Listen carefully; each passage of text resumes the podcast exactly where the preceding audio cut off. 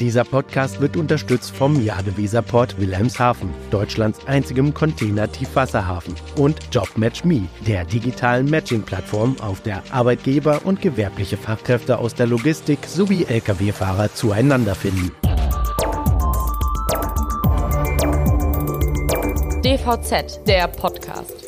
Die Wurzeln liegen bei den Aschaffenburger Zellstoffwerken, die 1939 ein Tochterunternehmen für Holzimporte aus nordischen Ländern gründeten. Daraus ist inzwischen, nach einem Management-Buyout, die heutige BTK Befrachtungs- und Transportkontor GmbH mit Sitz in Raubling bei Rosenheim entstanden, ein mittelständisches Logistikunternehmen mit dem Schwerpunkt Transport. Mein Name ist Lutz Lauenroth und ich spreche heute mit einem Mann, der diesen Weg seit rund 30 Jahren mitbeschritten und immer mehr geprägt hat. Josef Heiß hat angefangen als Lehrling, heute Azubi und ist heute geschäftsführender Gesellschafter von BTK. Mit ihm spreche ich über die Feuerwehr in Frauendorf, über die Treiber des BTK-Tuns und den langen, mühsamen Weg zu einem nachhaltigen Fuhrpark. Willkommen, Josef Heiß, beim DVZ-Podcast. Dankeschön. Ihr Vorname ist Josef und Ihr Rufname. Wir in Norddeutschland äh, verbinden mit Josef ja eigentlich immer gewisse Rufnamen, die nicht Josef heißen. Das stimmt wohl, ja. Also in Bayern wird der Josef in, in der Regel als Sepp bezeichnet. Und das ist auch tatsächlich so, ja. Und es gibt ja mit einem Peppi Heiß einen zweiten ganz bekannten Josef Heiß in Ihrer Region, den ehemaligen Eishockeytorwart aus Garmisch-Partenkirchen. Ähm, haben Sie da irgendwelche Verbindungen? Da gibt es keine Verbindungen, aber tatsächlich eine kleine Anekdote dazu. In meinen ersten Monaten als Disponent gab es einen, einen Partnerspediteur aus Duisburg, Duisburg ähm, der immer gesagt hat, Mensch Peppi, was machen wir denn jetzt? Der hat mich immer Peppi genannt, nach dem Peppi heiß. Der kannte den wohl auch irgendwie persönlich. Haben Sie denn eine Verbindung zum Eishockey? Ich meine, Rosenheim ist natürlich nicht unbedingt ein Top-Eishockey-Standort, aber mit den Star Bulls gibt es ja auch einen Verein dort. Das ist richtig. Ähm, die Star Bulls sind inzwischen auch tatsächlich wieder irgendwo ein Stück, Stückchen größer. Allerdings, ich persönlich bin jetzt nicht der, der klassische Eishockey-Fan. Was ist denn Ihr Sport? Äh, alles, was mit Bergen und mit Fahrrädern zu tun hat. Okay, das heißt, Sie kraxeln äh, auf dem Mountainbike das ist ein richtiges Mountainbike, was Sie haben. Ein richtiges Mountainbike, ähm, nach wie vor auch ohne E-Antrieb äh, oder auch ein Rennrad. Und nachdem wir die Berge direkt vor der Haustür haben, ähm, bewege ich mich in der Regel natürlich hier in den Bergen. Und Sie haben noch ein zweites Hobby. Sie sind bei der Freiwilligen Feuerwehr in Frauendorf äh, und äh, gleichzeitig eben geschäftsführender Gesellschafter der Spedition BTK. Ähm, was sind Sie lieber? Auch beides hat seine Vorteile. Ich mache beides gerne. Es sind völlig unterschiedliche Aufgaben, es sind völlig unterschiedliche ähm, äh, Bereiche. Ähm, die Feuerwehr, glaube ich, ist ganz gut und erdet zwischendurch immer wieder mal. Ähm, wir beschäftigen uns im Geschäftsleben ja doch sehr, sehr viel mit Themen, äh, mit Problemen, die im Tagesgeschäft äh, auftreten, die man lösen muss. Äh, wenn man dann tatsächlich auch, was ich leider inzwischen nicht mehr aufgrund der Zeit so viel machen kann, zu Einsätzen mitfahren, dann hat man halt Situationen, wo man tatsächlich im realen Leben ankommt und relativ schnell auch wieder feststellt, was wichtig ist. Äh, interessanterweise sind Sie ja nicht nur Unternehmer, sondern auch Kassenwart bei der, Feu bei der Feuerwehr, müssen also auch aufs Geld aufpassen. Gibt es denn weitere Parallelen aus Ihrer Sicht zwischen dem Leben bei der Feuerwehr und uh, der, der Welt der Spedition im Bereich Planung, im Bereich Logistik vielleicht? Ist da, gibt es da Synergien aus Ihrer Sicht für Sie? Auf jeden Fall. Das, ähm, das unerwartete Vorherdenken, das ist was, was man bei der Feuerwehr machen muss. Äh, man braucht in vielen Bereichen Plan B. Äh, man, äh, und, und das sind Themen, die man im Geschäftsleben auch brauchen kann. Ähm, die haben mich auch geprägt und wenn man so die Krisen der letzten Jahre anschaut, dann hat das durchaus geholfen. Ja, wie in der Anmoderation erwähnt, sind Sie seit rund 30 Jahren dabei bei der heutigen BTK. Erst äh, bei der Konzernmutter als Azubi angefangen, dann schnell zur Transporttochter, Sie sagten schon, als Disponent gewechselt. Heute sind Sie geschäftsführender Gesellschafter. Ähm, da liegt die Frage auf der Hand, äh, die wohl viele Azubis auch heute noch beschäftigt. Was braucht man auf so einem Weg an die Spitze? Ja, ich glaube, man braucht zum einen den Willen, tatsächlich sich weiterzuentwickeln. Ähm, das war also von Anfang an da. dass, ähm, dass ich das wollte, dass ich mich entwickeln wollte, mich weiterbilden, parallel zur, ähm, zur Arbeit und neuen Aufgaben aufgeschlossen entgegen, äh, gegenüberzustehen. Man braucht allerdings auch ein Unternehmen oder äh, eine, eine, Umgebung, die sowas fördert. Das ähm, äh, gehört am Ende auch dazu und wahrscheinlich auch ein kleines Stückchen Glück, dass sie immer dann zur richtigen Stelle am richtigen Ort sind und dann auch Ja sagen, wenn irgendwo Verantwortung übertragen wird. Sind das denn die gleichen Werte, die man heute braucht, die man vor 30 Jahren braucht? Oder braucht man, bräuchte man für einen Weg heute, wenn man heute anfängt, andere Werte? Ich glaube, gerade im Mittelstand ist es so, dass man im Prinzip nach wie vor die gleichen Werte braucht. Das mag in Konzernen anders sein, aber im Mittelstand würde ich das genauso sehen. Ja. Sie sprachen schon so ein bisschen so von Förderern. Wer war denn Ihr Mentor oder Ihr Förderer, der Sie auf dem Weg so begleitet hat? Und wo waren die Punkte, wo Sie sagten, da habe ich einfach auch Glück gehabt? Mei, letztendlich war es die damalige Führungsmannschaft der BTK, ähm, die äh, vier Kollegen, die damals die Firma aus dem Unternehmen rausgekauft äh, hatten in diesem Management Buyout 1999, ähm, die hier sehr aufgeschlossen waren. Äh, in diesem jungen Unternehmen damals gab es äh, viele Themen, die zu regeln, zu organisieren waren, ähm, wo es auch darum ging, letztendlich Verantwortung zu übernehmen. Ähm, die haben das sicherlich gefördert. Auf der anderen Seite habe ich genau diese Dinge auch immer gesehen und habe gesagt, ja, es interessiert mich, ich möchte in einen neuen Bereich rein und ähm, das hat zusammengepasst.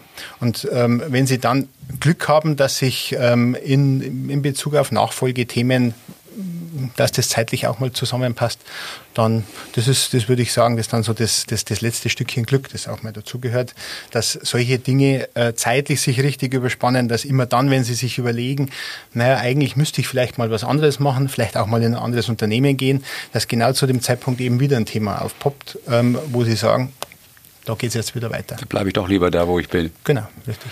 Ähm, was würden Sie denn aus Ihren Erfahrungen heraus äh, sagen, haben Sie in Ihren Führungsstil übernommen oder auch vielleicht sogar verändert? Denn wenn man 30 Jahre so einen Weg beschreitet, dann äh, ist der Führungsstil vor 30 Jahren sicherlich ein anderer gewesen, als er heute ist. Wie haben Sie das adaptiert?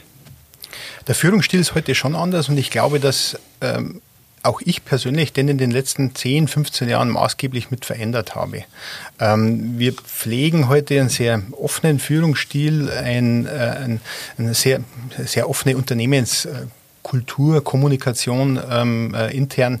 Äh, wir haben sehr, sehr viele Führungskräfte, die auch aus dem eigenen Unternehmen mit ähm, ja, entstanden sind. Wir haben also kaum Führungskräfte, die von außerhalb kommen. Das heißt, es sind sehr, sehr viele Azubis bei uns, die irgendwann dann auch mal zu einer Führungskraft werden äh, oder aber auch zum, zum Abteilungsleiter. Unsere beiden äh, Bereichsleiter, unsere beiden Prokuristen haben beide auch eine Ausbildung gemacht bei der BTK und sind über die Ausbildung dann eben auch weiter gewachsen im Unternehmen. Ähm, und ich glaube, diese diese, diese, diese offene Kommunikation, die wir heute tatsächlich leben, ähm, äh, dass die schon ein Stück weit auch, äh, dass ich die maßgeblich mit beeinflusst habe in den letzten 10, 15 Jahren. Ja. Können Sie da vielleicht mal ein paar Beispiele geben oder ein Beispiel, was heißt bei Ihnen offene Kommunikation? Ähm, das ist natürlich auch ein gewisses Schlagwort. Wie leben Sie das? Ja, das ist so ein Schlagwort, das man, äh, ich sage jetzt mal, äh, wenn man halt in, in, Bewerbungsgesprächen oder, oder, oder extern solche Dinge kommuniziert, da kann man natürlich vieles erzählen. Ich glaube, wenn man bei uns äh, durch die, durch die Disposition oder durch die, die einzelnen Abteilungen geht, dann, dann spürt man das. Es geht an beispielsweise, dass in der Regel die Türen offen sind. Also wir haben ähm, meine, meine Bürotür ist, wenn ich nicht wirklich ein vertrauliches Gespräch führe, ist die offen. Und im Prinzip kann jeder im Unternehmen hergehen und kann auch mal zu mir reingehen und sagen, ich habe irgendein Thema. Dass man das vielleicht nicht immer macht, weil gewisse Hemmungen da sind, ja, das, das ist so. Aber die, wir, wir, wir leben das so, dass wir, dass wir das tatsächlich anbieten. Und ich glaube, dass man das tatsächlich spürt, wenn man bei uns auch im Unternehmen unterwegs ist. Wie oft, wie oft kommt denn am Tag jemand durch die Tür? Äh, sehr oft. also es ist doch, es ist tatsächlich ein, ein relativ ähm, äh, es, es, ist ein hoher Austausch da. Das äh, würde ich, würde ich so sagen. Also es äh, kann man jetzt nicht an Zahlen festmachen, aber ähm, äh, es, es, es, finden sehr, sehr viele kurze Besprechungen auch mal bei mir im, im Büro statt, wo einfach jemand kommt und ein Thema hat. Ich, ich glaube, so eine ähm, so ein, so ein, so ein, äh, so ein, so ein so, so, eine, so, eine, Lösungsorientierung ist, glaube ich, bei uns so ein, so ein, Thema. Wir gehen nicht, das war früher, glaube ich, eher so, dass man sagt, naja, man, man schaut sich das Problem an, man sucht den Verursacher, man, äh, man, man ist sehr problemorientiert. Und das hat sich in den letzten zehn Jahren verändert, dass wir heute sehr, sehr stark lösungsorientiert sind. Und ähm, äh, klar, man muss immer äh, einem Problem, einem Fehler auch äh, auf die Wurzel gehen, aber am Ende des Tages ähm, äh, muss man sich eben überlegen, wie kann man es lösen. Und ich glaube, das äh, haben wir doch sehr, sehr weit gedient inzwischen. Ja, dann kommen wir doch mal zur BTK. Ähm, fällt auf, dass der Begriff Kontor nicht unbedingt ein bayerischer Begriff ist, der da im Namen ist. Wo kommt der Name Kontor denn her? Ja, das Befrachtungs- und Transportkontor, das hieß damals zur Gründung, Gründungszeit sogar Brennstoff- und Transportkontor. Und ähm, äh, es war eine Firma, die damals eben als Tochter der Aschaffenburger Zellstoffwerke direkt in Hamburg gegründet worden ist. Und äh, so schließt sich der Kreis mit Hamburg, äh, deswegen auch ein Kontor. Ähm, heute sitzt das Kontor in Südbayern, ähm, äh, im, im, Süden von, von Rosenheim. Äh, trotzdem haben wir diesen Namen behalten, auch ganz bewusst. Wie oft werden Sie denn danach gefragt in Gesprächen mitunter mit neuen Kunden, äh, wie der Name zustande gekommen ist? regelmäßig. Also man wird regelmäßig danach gefragt, was, was, was das Kontor in unserem Namen bedeutet, aber es kommt eben tatsächlich aus dieser Zeit, wo man diese Kontore auch in Hamburg, äh, Bremen, in diesen äh, See, Seefahrerstädten letztendlich kannte. Ja. Ja, den, Begriff, äh, den, den Weg hatte ich ja anfangs schon ein bisschen äh, skizziert von BTK. Erst ein Konzernunternehmen mit Werkverkehren, dann Öffnung für konzernfremde Aufträge, dann das Management Buyout. Ähm, ja, wofür steht denn BTK heute inhaltlich?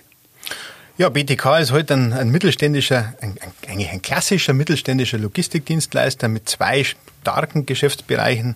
Ähm, auf der einen Seite der Transport, das ist so unser, unser Kerngeschäft seit Jahren. Auf der anderen Seite aber auch die Kontraktlogistik, die wir in den letzten zehn Jahren stark ausgebaut haben, vorwiegend für regionale Kunden. Ähm, das ist das, was uns ausmacht. Inzwischen haben wir eine eigene Flotte seit über 15 Jahren. Das war also zur ja, Gründungszeit zur, zur Konzernzeit damals auch nicht der Fall. Da gab es also keinen einzigen äh, eigenen LKW. Hier haben wir uns also zum klassischen Logistikdienstleister entwickelt. Wie ist da das Verhältnis? Ich habe den Eindruck, Transport ist der Schwerpunkt des, des Geschäftes, oder? Umsatztechnisch ist äh, der Transport nach wie vor äh, der, der, größte Teil. Ähm, von den Mitarbeitern her, wenn man jetzt mal ähm, die Fahrer außen vor lassen würde, dann ist es inzwischen so, dass aber die Kontraktlogistik schon in etwa ein Drittel des Unternehmens ausmacht. Ja. Ah, ja. Also ich weiß, dass es eine sehr offene Frage ist, die ich jetzt gleich stellen werde, aber ich stelle sie trotzdem ähm, und bin gespannt auf die Antwort. Ähm, was sind denn die Treiber Ihres Tuns als Unternehmen BTK? Weil letztendlich Wohlstand in Deutschland kommt von einer starken Wirtschaft. Und ähm, Deutschland hat keine Rohstoffe, das heißt, wir, wir, sind angewiesen auf eine, auf eine starke Industrie, auf eine starke Wirtschaft. Ähm, dass so eine Wirtschaft funktioniert, das haben wir auch in den letzten Jahren, glaube ich, immer wieder mal gesehen, ähm, brauchen wir letztendlich auch ähm, starke Logistikdienstleister. Und ähm, am Ende treibt uns das schon an, dass wir sagen, wir wollen hier in, in, in, in, in dem äh, in der Branche, in dem Markt, wo wir uns auskennen, wollen wir hier ähm, ja, mit, mit Leidenschaft diese Dienstleistungen anbieten und hier eben auch für die Wirtschaft, für die Wirtschaft in der Region, für den Wohlstand ähm, letztendlich auch unserer Mitarbeiter, äh, unserer Mitarbeiter, aber auch der, ich sage jetzt mal alle uns, unsere verbundenen äh, Kunden, äh, Lieferanten eben letztendlich ähm, ja, diese Dienstleistungen weiterentwickeln und ähm, äh, diese mit Leidenschaft betreiben. Das ist das, was, was, was, was mich auch ganz persönlich antreibt. Ähm, wir, wir alle leben so ein Stück weit auch diese, äh, diese Branche. Wir sind Spediteure durch und durch. Das gehört auch ein bisschen Leidenschaft dazu. Und ich glaube, das ist das, was uns antreibt. Ja. Wenn Sie von einer starken Industrie sprechen, die Sie brauchen, ähm, wie beurteilen Sie denn das politische Umfeld in der derzeitigen Lage? Denn eigentlich sind wir ja in Deutschland fast auf einem Weg, ähm, wo wir es der Industrie immer schwerer machen. Ob das nun das Thema Energiepreise ist, ob das das Thema Vorschriften ist, ob das das Thema Bürokratie ist, muss einem da nicht Angst und Bange werden als Spediteur, der abhängig ist von einer starken Industrie? Äh, ja und nein. Also ich, ich äh, würde ich würde schon sagen, dass ich mir da momentan Sorgen mache, äh, wohin die Reise in Deutschland geht, äh, weil ich äh, schon skeptisch bin, dass die politisch verantwortlichen, die aktuell politisch Verantwortlichen äh, tatsächlich in der Lage sind, äh, die politischen Rahmenbedingungen so zu setzen, ähm, dass, äh, dass wir auch dauerhaft eine starke Wirtschaft haben werden. Also das ist schon was, was mir Sorgen macht. Auf der anderen Seite, deswegen ja und nein, wenn ich mir die letzten 25, 30 Jahre anschaue, dann hat auch, was unsere Branche betrifft, ähm, gab es sehr, sehr viele Veränderungen. Es gab sehr, sehr viele durchgreifende Veränderungen, ähm, die am Ende es immer wieder erfordert haben, dass man sich ein Stück weit auch neu identifiziert, neu aufstellt.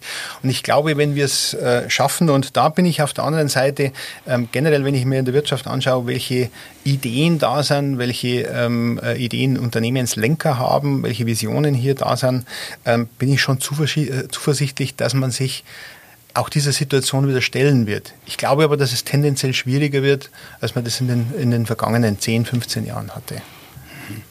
Also Sie kennen ja das berühmte Bonmot von Helmut Schmidt mit den Visionen, der zum Arzt sollte. Ähm, als Hamburger ist das wirklich häufig verwendet, aber trotzdem, welche Vision hat denn BTK oder vielleicht einfacher gefragt, wohin soll sich denn BTK in den nächsten zehn Jahren entwickeln? Sie sprachen davon in der Vergangenheit stark auf die Kontraktlogistik äh, dort ausgerichtet. Was sind so die Perspektiven, die Sie so in einem mittelfristigen Zeitraum für BTK sehen? Das ist eine ganz spannende Frage, weil mit der beschäftigen wir uns momentan ganz intensiv, ähm, äh, kommen von einer Digitalisierungsstrategie, die wir ähm, erstellen wollten, dann aber festgestellt haben, dass wir uns mit einer generellen Unternehmensstrategie beschäftigen müssen und einfach auch so die nächsten, sage jetzt mal, sieben Jahre bis 2030 jetzt einfach auch mal ähm, äh, strategisch festzuzurren. Da sind wir auch noch nicht ganz durch. Da befinden wir uns im Moment in, äh, in, in, in vielen Gesprächen auch untereinander, ähm, äh, um, um, um hier eine Strategie zu entwickeln. Aber was klar ist, was sich klar auskristallisiert ist, wir wollen in unserer ich sage jetzt mal, fachlichen oder in, in, unserer, in unserer Branche, mit, in der wir Kompetenz haben, bleiben. Das heißt, wir, wir wollen diese beiden Geschäftsbereiche weiter ausbauen. Es ist nur, kann ja noch nicht skizzieren, wie das am Ende des Tages dann tatsächlich ausschauen soll. Ähm, aber das steht mal vom Grundsatz her fest.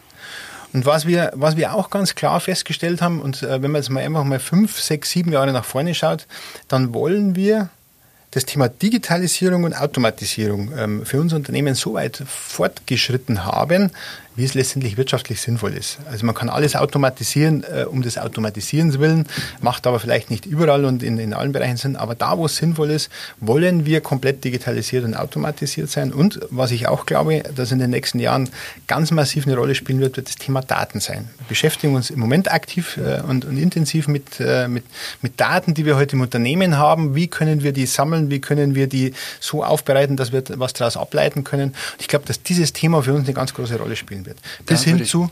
Da würde ich gleich nochmal einhaken mhm. wollen. Ähm, vorher das Thema Unterne äh, inhabergeführte Unternehmen.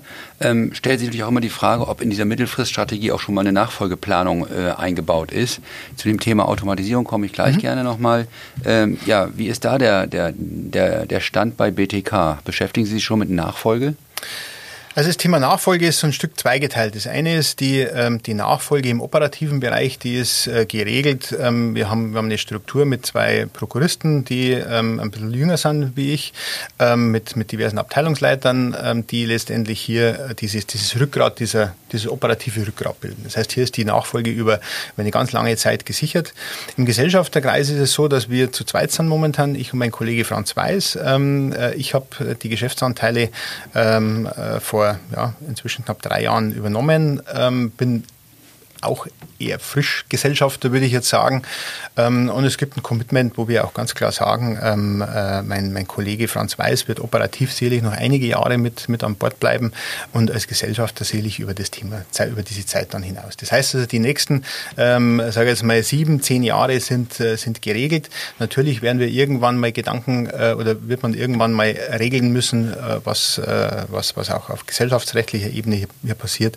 Aber für die nächsten, für den für den schon nicht mehr ganz so überschaubaren Zeitraum sieben bis zehn Jahre ist also die, die Nachfolge geregelt. Ja. Ja, das heutige Umfeld ist ja insgesamt ziemlich spannend und herausfordernd. Nicht nur die allgemein kurzfristigen Schwankungen durch äh, Corona, Ukraine oder Inflation. Es gibt auch mehrere langfristige Themenfelder, denen sich ein Mittelständler stellen muss. Über drei davon möchte ich mit Ihnen gleich äh, nach einer kurzen Unterbrechung sprechen. Hallo, sind Sie gleich da? Mit der Live-Sendungsverfolgung von Timocom teilen Sie Ihre GPS-Daten mit Ihren Geschäftspartnern selbstbestimmt und in Echtzeit auch über Schnittstellen. Vereinbaren Sie jetzt Ihre kostenlose Demo auf timocom.de-dvz. Da sind wir wieder. Mit der Frage nach den Themenfeldern, mit denen wir uns und ein Mittelständler sich beschäftigen muss. Ich habe mir mal drei rausgegriffen. Das erste haben Sie fast schon angedeutet eben und schon geahnt.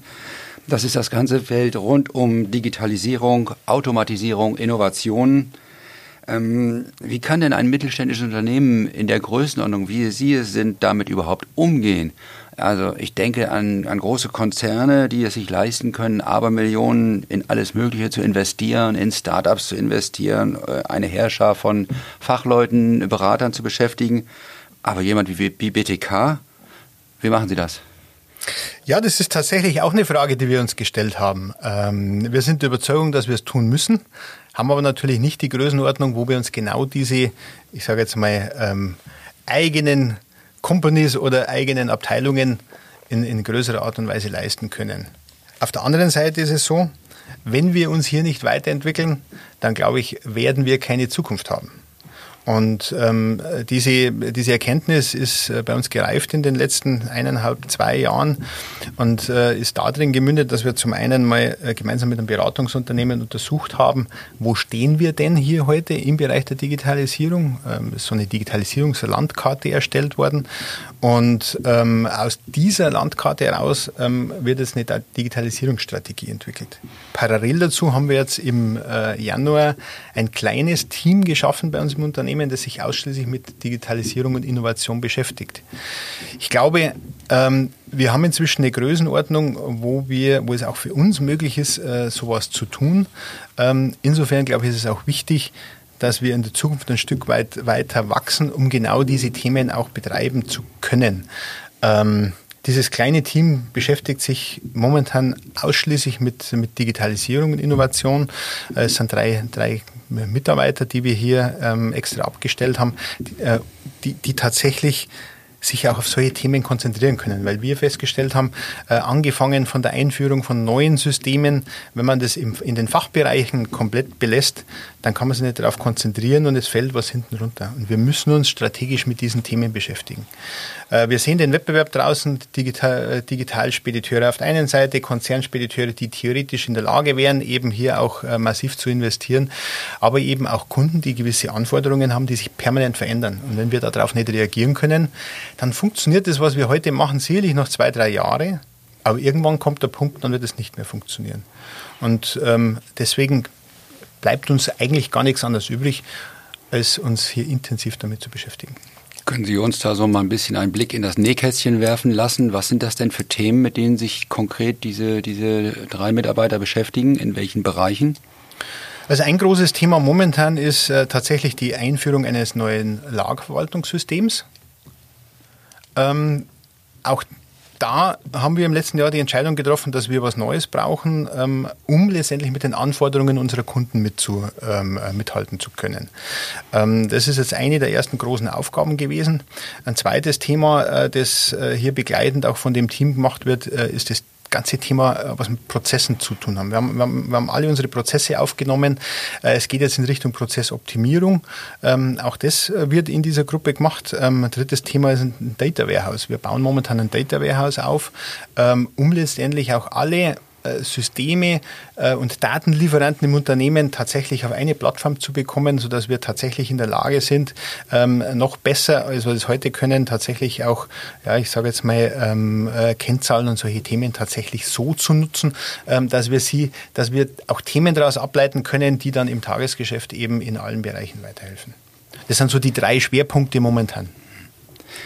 Mit dem Thema Digitalisierung und Innovation verbindet man ja ähm, manchmal auch nicht unbedingt nur Fortschritte, sondern gerade Mitarbeiter sind ja mit Veränderungen manchmal etwas äh, zurückhaltend. Wir sind ja alles Gewohnheitstiere oder viele sind Gewohnheitstiere und äh, ja, deshalb wird natürlich auch das Thema Innovation immer mal wieder mit dem Thema Rationalisierung und mit Angst vor meinem Arbeitsplatz äh, in Verbindung gebracht. Ähm, wie, wie können Sie Ihre Mitarbeiter mitnehmen? Wie nehmen Sie Ihre Mitarbeiter mit?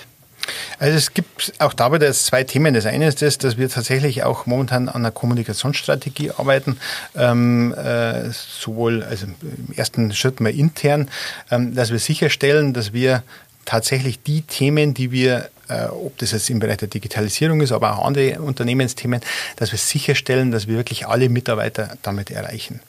Ähm, und das zweite Thema ist, dass ähm, auch da hilft nur Sprechen miteinander. Ich glaube, das ist ein ganz, ganz wesentlicher Punkt. Ähm, äh, ich will das auch gar nicht verhehlen. Wir haben in der Vergangenheit, wenn wir Themen automatisiert haben oder ähm, äh, neue Systeme eingeführt haben. Es ist nicht immer so gewesen, dass man alle mit erreicht hat und dass, ähm, äh, dass es immer wieder mal auch Leute gab, die, ähm, die vielleicht das Gefühl hatten, sie sind da nicht komplett mitgenommen. Das heißt, wir müssen schauen, dass wir, dass wir das schaffen, weil das Ziel, das muss ich ganz klar sagen, das Ziel von Digitalisierung und Automatisierung ist nicht, dass wir Leute wegrationalisieren, sondern wenn wir nach vorne schauen, dann wissen wir, wir werden irgendwann die gleiche Arbeit vielleicht nicht mehr mit den gleichen Personen schaffen, weil wir gar nicht mehr so viele Leute bekommen. Oder wenn wir wachsen wollen, werden wir nicht eins zu eins das Wachstum am Personal nachziehen können, weil das Personal schlicht und ergreifend nicht zur Verfügung steht. Das heißt, wir müssen uns überlegen, wie wir banale Tätigkeiten automatisieren können und ähm, äh, letztendlich äh, durch Digitalisierung äh, ganz schlanke Prozesse haben, weil sonst werden wir dauerhaft nicht wettbewerbsfähig bleiben. Und das ist was, was wir versuchen auch in der Kommunikation mit unseren ähm, äh, Kolleginnen und Kollegen ähm, äh, auch immer wieder zu erläutern, dass, dass, dass wir ein ganz klares Ziel haben, äh, das wir hier damit verfolgen. Dass also nicht das Ziel ist, hier Mitarbeiter zu reduzieren. Ja, sind wir gleich beim eigentlich beim fließenden Übergang bei dem zweiten Themenfeld, das ich übergeordnet mit Ihnen besprechen wollte, das Thema Mitarbeiter. Ähm, Rosenheim ist ja nun ein nettes, äh, hübsches Städtchen ähm, aber nicht unbedingt der Nabel der Welt und auch nicht der Logistikwelt. Ähm, wie bekommen und wie halten Sie gute Mitarbeiter? Sie sagten, intern werden Sie, äh, versuchen Sie Leute weiterzubilden, Auszubildende weiterzuentwickeln, aber die Auszubildenden müssen Sie ja erstmal kriegen. Also wie schaffen Sie das, Leute nach Rosenheim zu bekommen, äh, zu BTK? Also ich glaube, mein Rosenheim ist nicht der Nabel der Welt, das ist richtig. Auf der anderen Seite ist es so, es ist wunderschön bei, bei uns in der Gegend. Es ist nach wie vor so, dass wir einen Zuzug haben, äh, was durchaus auch negative Effekte gerade im Bereich der Wohnungsthematik äh, mit sich bringt. Ähm, aber es gibt natürlich auf der anderen Seite auch sehr, sehr viel Angebot an Arbeit. Und ähm, wir haben festgestellt, wir konkurrieren hier nicht mit äh, anderen Wettbewerbern, sondern ganz klar mit äh, Industrie und Handel. Und äh, das erst nicht seit, seit gestern, sondern wir kennen das jetzt seit, seit Jahren ähm, und, und, und, tun sehr, sehr viel dafür. Im Bereich der Azubi beispielsweise gibt es bei uns eine, eine, eine, sehr, sehr gute Ausbildung. Hier haben wir einen sehr, sehr guten Ruf ähm, über Jahre. Ähm, wir versuchen das ganze Unternehmen so auszurichten, dass wir äh, auch den Mitarbeitern ein Stück, Stückchen Mehrwert bieten. Wir haben uns, äh, auch wenn man jetzt sagt, äh, die Corona-Phase hat uns, glaube ich, allen gezeigt, dass, dass es diverse Möglichkeiten gibt, auch ähm, von zu Hause aus zu arbeiten, dass es aber trotzdem wichtig ist, Leute in die Büros mitzubekommen. Ähm, wir haben uns trotzdem entschieden, ein, ein, neues Bürogebäude zu bauen, sind jetzt seit Anfang Juli hier, hier auch drin. Und das ist ein ganz großer Baustein letztendlich, um die Mitarbeiter zu halten. Wir haben hier ein, ein sehr, sehr offenes Gebäude. Äh, wir haben, wir haben ein Stück weit, ja, dieses, dieses Thema New Work, das gefällt mir eigentlich nicht, weil viele dieser Dinge, die heute unter New Work ähm, bezeichnet werden, machen wir schon lange oder äh, ist auch nicht unbedingt völlig neu. Aber wir wollen versuchen, die Leute zusammenzuholen, sodass sie tatsächlich Spaß haben, auch in die Firma reinzugehen. Der Mensch ist ja ein soziales Wesen und wenn wir es schaffen, hier ein gutes Umfeld zu schaffen, äh, gute Rahmenbedingungen zu schaffen, dann glaube ich, schaffen wir es auch, dass wir attraktiv sind für Mitarbeiter. Ähm, das Gleiche gilt in, in, in, den, in den gewerblichen Bereichen, wo wir uns permanent, permanent überlegen, wie können wir die Rahmenbedingungen so verändern, dass es eben für die Leute attraktiver ist, bei uns zu arbeiten, um uns hier ein Stück weit hervorzuheben. Denn das ist die nächste Folgefrage. Natürlich automatisch. Sie haben 160 eigene Lkw. Das heißt, Sie haben an die 200 Fahrer, tippe ich mal. Ähm, wo kommen diese Fahrer her? Kriegen Sie die auf dem deutschsprachigen Markt überhaupt oder müssen Sie da auch äh, über die Grenzen gehen, Richtung Tschechien, Slowakei oder eben auch weiter nach Osten? Es ist tatsächlich so, die Fahrerproblematik, die allgemein bekannt ist, trifft uns natürlich auch. Ähm, es ist aber so, dass wir tatsächlich noch in etwa 65, 60, 65 Prozent an deutschen Fahrern ähm, haben. Ähm, hier gilt im Prinzip das Gleiche. Ich glaube, dass äh, Fahrer, die bei uns fahren, ähm, relativ soweit man das im, im Rahmen dieses Berufs machen kann, äh, gut behandelt werden, dass wir hier ähm, äh, auch mal Möglichkeiten bieten, irgendwo, ähm, ich sage jetzt mal, ein Stück weit Flexibilität reinzubringen, wenn es um persönliche Termine geht. Da wird schon sehr, sehr stark darauf geachtet. Wir haben ähm, äh, drei Fahrerbetreuer, die sich ausschließlich mit der Betreuung der Fahrer oder um die, um die Fahrer kümmern. Ähm, ich glaube, das alles müssen wir tun, sonst wäre es gar nicht mehr möglich. Es gibt allerdings auch Regionen wie bei uns in der, im, im, im bayerischen Raum, wo es fast nicht mehr möglich ist, deutschsprachige Fahrer zu bekommen. Ähm, es führt dann dazu, dass wir auf der einen Seite ähm, Fahrer aus Kroatien ähm, einsetzen, die am Wochenende nach Hause pendeln. Das ist möglich für, für Lkw, die bei uns im Regionalverkehr oder im Linienverkehr eingesetzt sind, aber auch Fahrer aus der Slowakei, die in der, ja, im, im, im Zentrum von Deutschland haben einen kleinen Standort in Heilbad-Heiligen Stadt dann auch ähm, stationiert sind, wo wir auch Wohnungen angemietet haben. Und so versuchen wir letztendlich die Flotte ähm, komplett immer besetzt zu halten. Aber das ist ein Thema, das man nicht, ähm, ich sage es mal, für, für, für das es im Moment keine wirklich nachhaltige Lösung gibt. Denn die Fahrer, die deutschsprachigen Fahrer sind in der Regel teurer als andere. Ich weiß nicht, was verdient ein Fahrer bei Ihnen im Normalfall über eine Größenordnung? Also im Prinzip ist es so, dass wir alle unsere Fahrer gleich bezahlen. Also ob die jetzt aus der Slowakei kommen oder aus, aus Kroatien, ähm, das, das, das, das ist hier gleich. Und ansonsten liegen wir hier in dem Mittelfeld, im, im Bekannten irgendwo. Ja. Also das ist, äh, da heben wir uns weder groß ab, noch sind wir groß drunter. Verlangen die Kunden denn deutschsprachige Fahrer? Ähm, es gibt ein paar einzelne, äh, die tatsächlich deutschsprachige Fahrern nach wie vor ähm, ähm, verlangen. Es hat dann in der Regel mit ganz speziellen Verkehren zu tun. Ansonsten haben wir festgestellt, dass das, was vielleicht vor zehn Jahren noch tatsächlich in Ausschreibungen aber mit drin gestanden ist, ja, deutschsprachige Fahrer, dass das heute tatsächlich in vielen Bereichen keine große Rolle mehr spielt. Wir werden häufig gelobt für unsere, für unsere Fahrer, aber am Ende des Tages ähm, ist es in, in vielen Fällen keine, kein wirkliches Kriterium mehr. Kommen wir zum dritten großen Thema oder einem Schlagwort Nachhaltigkeit. Lkw-Unternehmen, 160 Lkw, kommen wir sofort drauf. Aber für, zunächst möchte ich gerne mal wissen, gibt es denn einen Unterschied des Unternehmers Heiß und des Privatmenschen Heiß beim nachhaltigen Handeln? Das ist eine gute Frage. Äh, da habe ich mir eigentlich noch nie Gedanken gemacht. Ähm, äh, aber ich glaube, ähm, es ist tatsächlich so, dass, das, dass, dass mein Handeln in der Firma sehr stark von, meiner, ähm, von meinem persönlichen Handeln geprägt ist. Ähm, das, das ist nicht nur im Bereich der Nachhaltigkeit so, sondern das glaube ich, das, das gilt generell. Also ich, ähm, ich bin da, äh, was Entscheidungen im Unternehmen äh, anbelangt, sehr, sehr stark auch davon geprägt, wie ich das privat machen würde. Äh, insofern, glaube ich, gibt es da tatsächlich wenig, wenig Unterschiede. Ja. Hat denn BTK eine Nachhaltigkeitsstrategie? Und äh, was beinhaltet sie oder was sind die Faktoren für Sie, die in einer solchen Strategie entstehen müssten? Was ist für Sie dann nachhaltiges Handeln? Wie können Sie es beeinflussen? Was ist Nachhaltigkeit eigentlich? Das ist ein interessanter, das ist mal eine interessante Frage. Also, hm. äh, um vielleicht mal die, die, die Frage noch zu beantworten, ähm, äh, eine Nachhaltigkeitsstrategie wird jetzt in diese Unternehmensstrategie mit einfließen. Da ist das Thema Nachhaltigkeit ein ganz großes äh, oder ein großer, großer Baustein. Ähm, natürlich haben wir äh, so eine, ich sage jetzt mal, kleine Nachhaltigkeitsstrategie, ähm, weil wir uns seit langem mit dem Thema beschäftigen. Ähm, wobei ich das Thema Nachhaltigkeit tatsächlich ein bisschen ganzheitlicher sehe. Es ist ja nicht nur irgendwie das Thema CO2, das da im Hintergrund steht, sondern wie gehen wir mit, mit, mit, mit äh, Kunden um, wie gehen wir mit Menschen um, wie gehen wir wir, äh, was machen wir denn eigentlich generell? Und ich glaube, dass unser Tun, das wir ähm, bei, bei BTK äh, haben, dass, dass das generell sehr auf Nachhaltigkeit ausgelegt ist. Und vielleicht nur ein kleines Beispiel dazu, äh, das nämlich gar nichts mit klassisch irgendwo CO2-Reduzierung oder solchen Themen, Umweltthemen zu tun hat. Ich aber schon auch ein Stück weit unter Nachhaltigkeit verstehe. Wir hatten im letzten Jahr 2022 die Situation, die sehr stark von Laderaummangel geprägt war.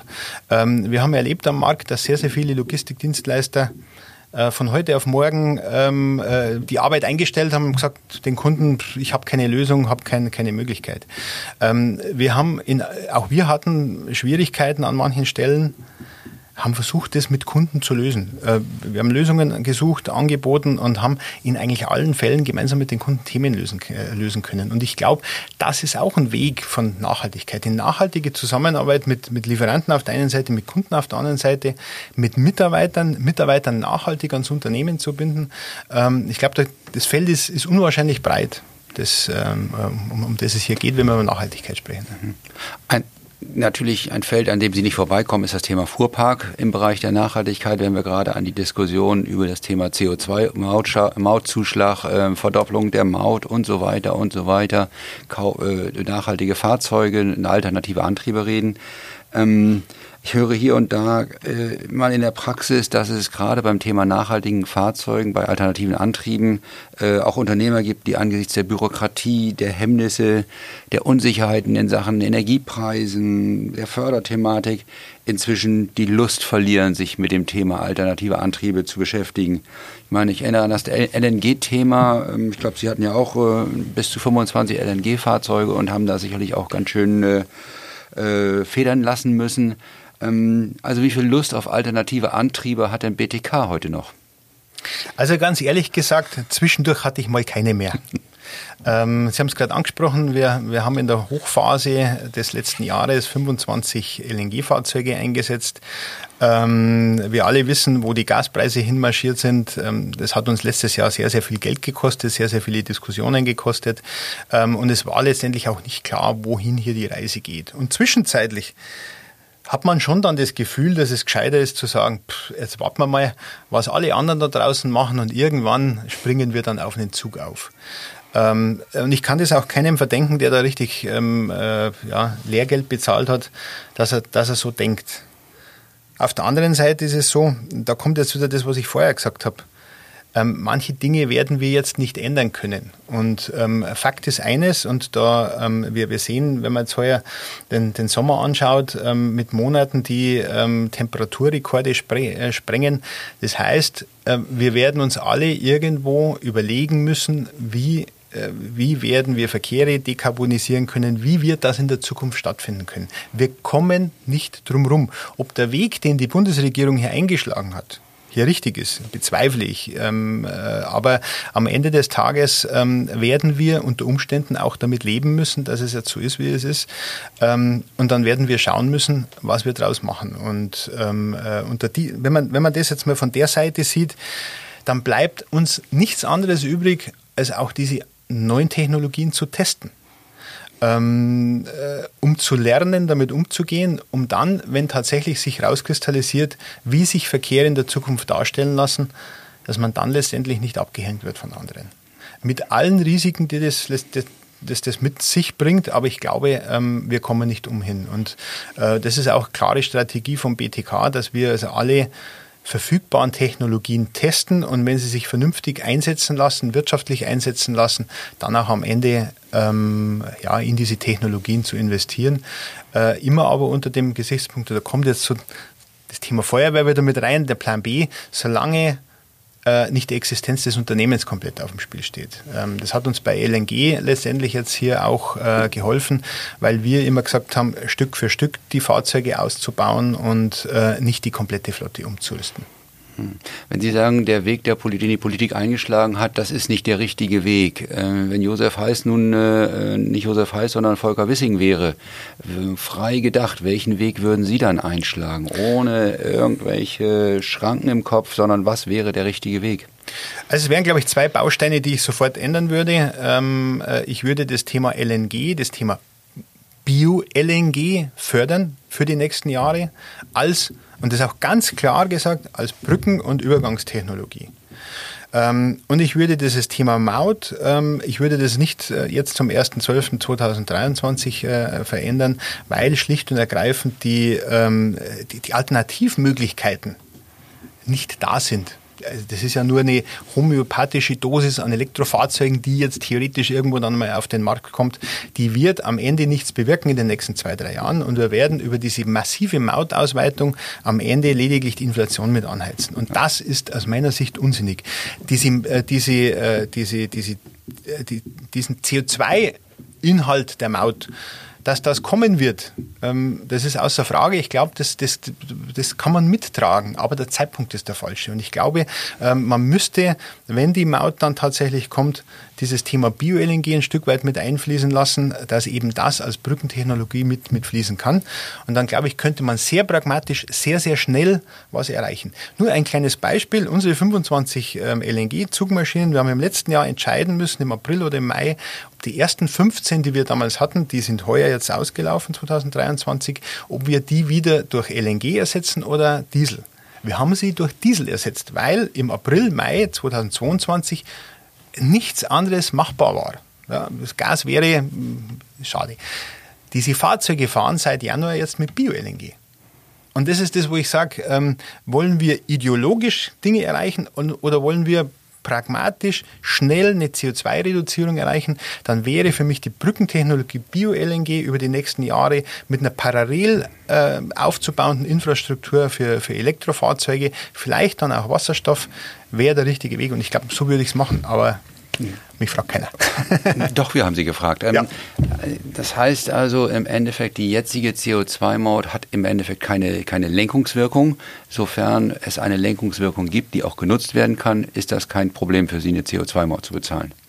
Ähm, wenn Alternativen wirtschaftlich da sind, ähm, bin ich da voll dabei, weil nochmal, wir alle haben verstanden, es muss was passieren.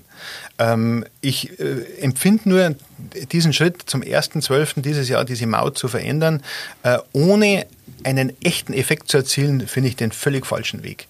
Und ähm, äh, wenn man schaut, wir haben, wir haben zwei E-Fahrzeuge beantragt. Ähm, wir haben eine Förderung für zwei Elektro-Lkw beantragt und auch bewilligt bekommen. Äh, die werden im nächsten Jahr geliefert. Die Förderung kommt auch dann im nächsten Jahr. Ähm, die Förderung für die Infrastruktur wird erst 2026 ausbezahlt. Ähm, das heißt, wir sehen hier schon die ersten Verzögerungen. Ja, wir können das für, diese, für dieses kleine Thema können wir das natürlich stemmen. Aber wenn man schaut, äh, über wie viele Fahrzeuge man spricht, bis man einen echten Effekt erzielt, wird das Jahre dauern. Und ähm, bis dahin gibt es keinerlei Lenkungseffekt. Diese Fahrzeuge sind schlicht und ergreifend nicht vorhanden. Wir sprechen von der Brückentechnologie und danach Elektro, Wasserstoff. Was ist die Langfristlösung? Also wenn man nach dem Wunschgedanken äh, fragen würde, dann ist der Wasserstoff-LKW sicherlich der Wunsch der Zukunft, einfach aufgrund dessen, dass äh, wenn heute eine Infrastruktur vorhanden ist, das Betanken dieser Fahrzeuge viel, viel schneller geht, ähm, weil es ähm, viel, viel einfacher in Abläufe einzubringen ist. Ich glaube aber, ähm, ob das so kommen wird, naja, es gibt Fachleute, die das so sagen, die es so sagen. Wirklich wissen, glaube ich, wird man es erst in ein paar Jahren, dass nicht genügend ähm, grüner Wasserstoff zur Verfügung stehen wird, äh, um letztendlich hier den in Anführungszeichen banalen Lkw-Verkehr letztendlich zu dekarbonisieren, sondern die gesamte Industrie wird sehr, sehr viel grünen Wasserstoff brauchen und ähm, damit wird hier nicht viel übrig bleiben. Äh, ich glaube, dass äh, in den klassischen ähm, deutschen Strecken, dass äh, der Elektro-Lkw in der Zukunft eine sehr große Rolle spielen wird. Ähm, das ist aus heutiger Sicht meine Einschätzung. Ähm, ich glaube, so wirklich, äh, so wirklich sagen kann man das heute noch nicht, wohin die Reise am Ende des Tages geht. Aber meine Einschätzung ist, dass es der Batterie-Lkw tatsächlich in den nächsten Jahren eine größere Rolle spielen wird, als man sich das vor ein paar Jahren noch vorstellen hat können. Wenn Sie morgen nun 20 oder 30 Fernverkehrs-Lkw bestellen müssen, was bestellen Sie? Entscheidet Vernunft oder entscheidet Idealismus? Äh, wir können uns Idealismus leider nicht leisten. Das also die Vernunft wird, äh, die, die Vernunft wird hier sicherlich äh, entscheiden. Und das würde bedeuten, dass man heute tatsächlich, ähm, wenn man jetzt über so eine Größenordnung an Fahrzeugen nachdenkt, werden die fürs nächste oder übernächste Jahr Dieselfahrzeuge sein. Kommen wir zum Abschluss des heutigen Podcasts. Ähm, BTK ist ein typischer Mittelständler. Was kann er denn von Konzernen lernen? Ich glaube, als Mittelständler kann man ähm, die, die, Transparenz mit Zahlen umzugehen, äh, kann man, das kann man lernen von, von Konzernen. Ähm, mit Kennzahlen, ähm, äh, Ergebniskennzahlen, Qualitätskennzahlen.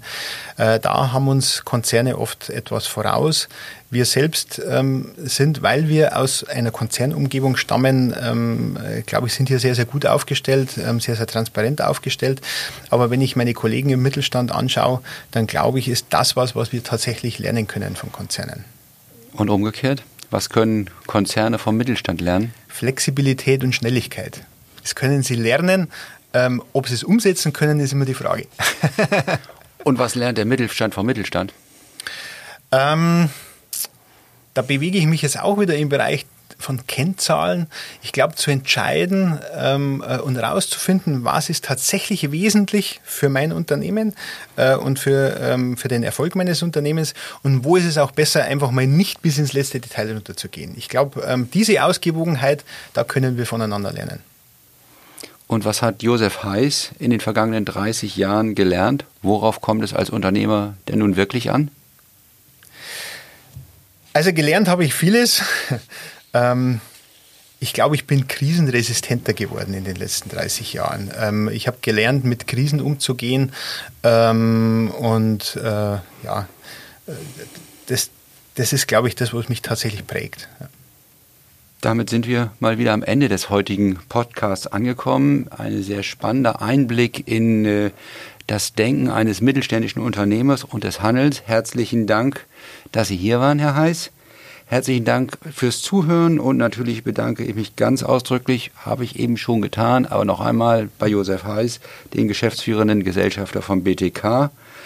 Wenn es Ihnen gefallen hat, freue ich mich über ein Sternchen oder vielleicht sogar einen freundlichen Kommentar an redaktion.dvz.de. Falls Sie keine Folge des DVZ Podcasts mehr verpassen wollen, können Sie uns übrigens auf der Podcast-Plattform Ihres Vertrauens gerne kostenfrei abonnieren. Bis zum nächsten Mal. Tschüss aus Hamburg, Ihr Lutz Lauenroth. Dieser Podcast wurde unterstützt vom Jade Weserport Wilhelmshaven, Deutschlands einzigem Container-Tiefwasserhafen, und JobMatchMe, der digitalen Matching-Plattform, auf der Arbeitgeber und gewerbliche Fachkräfte aus der Logistik sowie Lkw-Fahrer zueinander finden.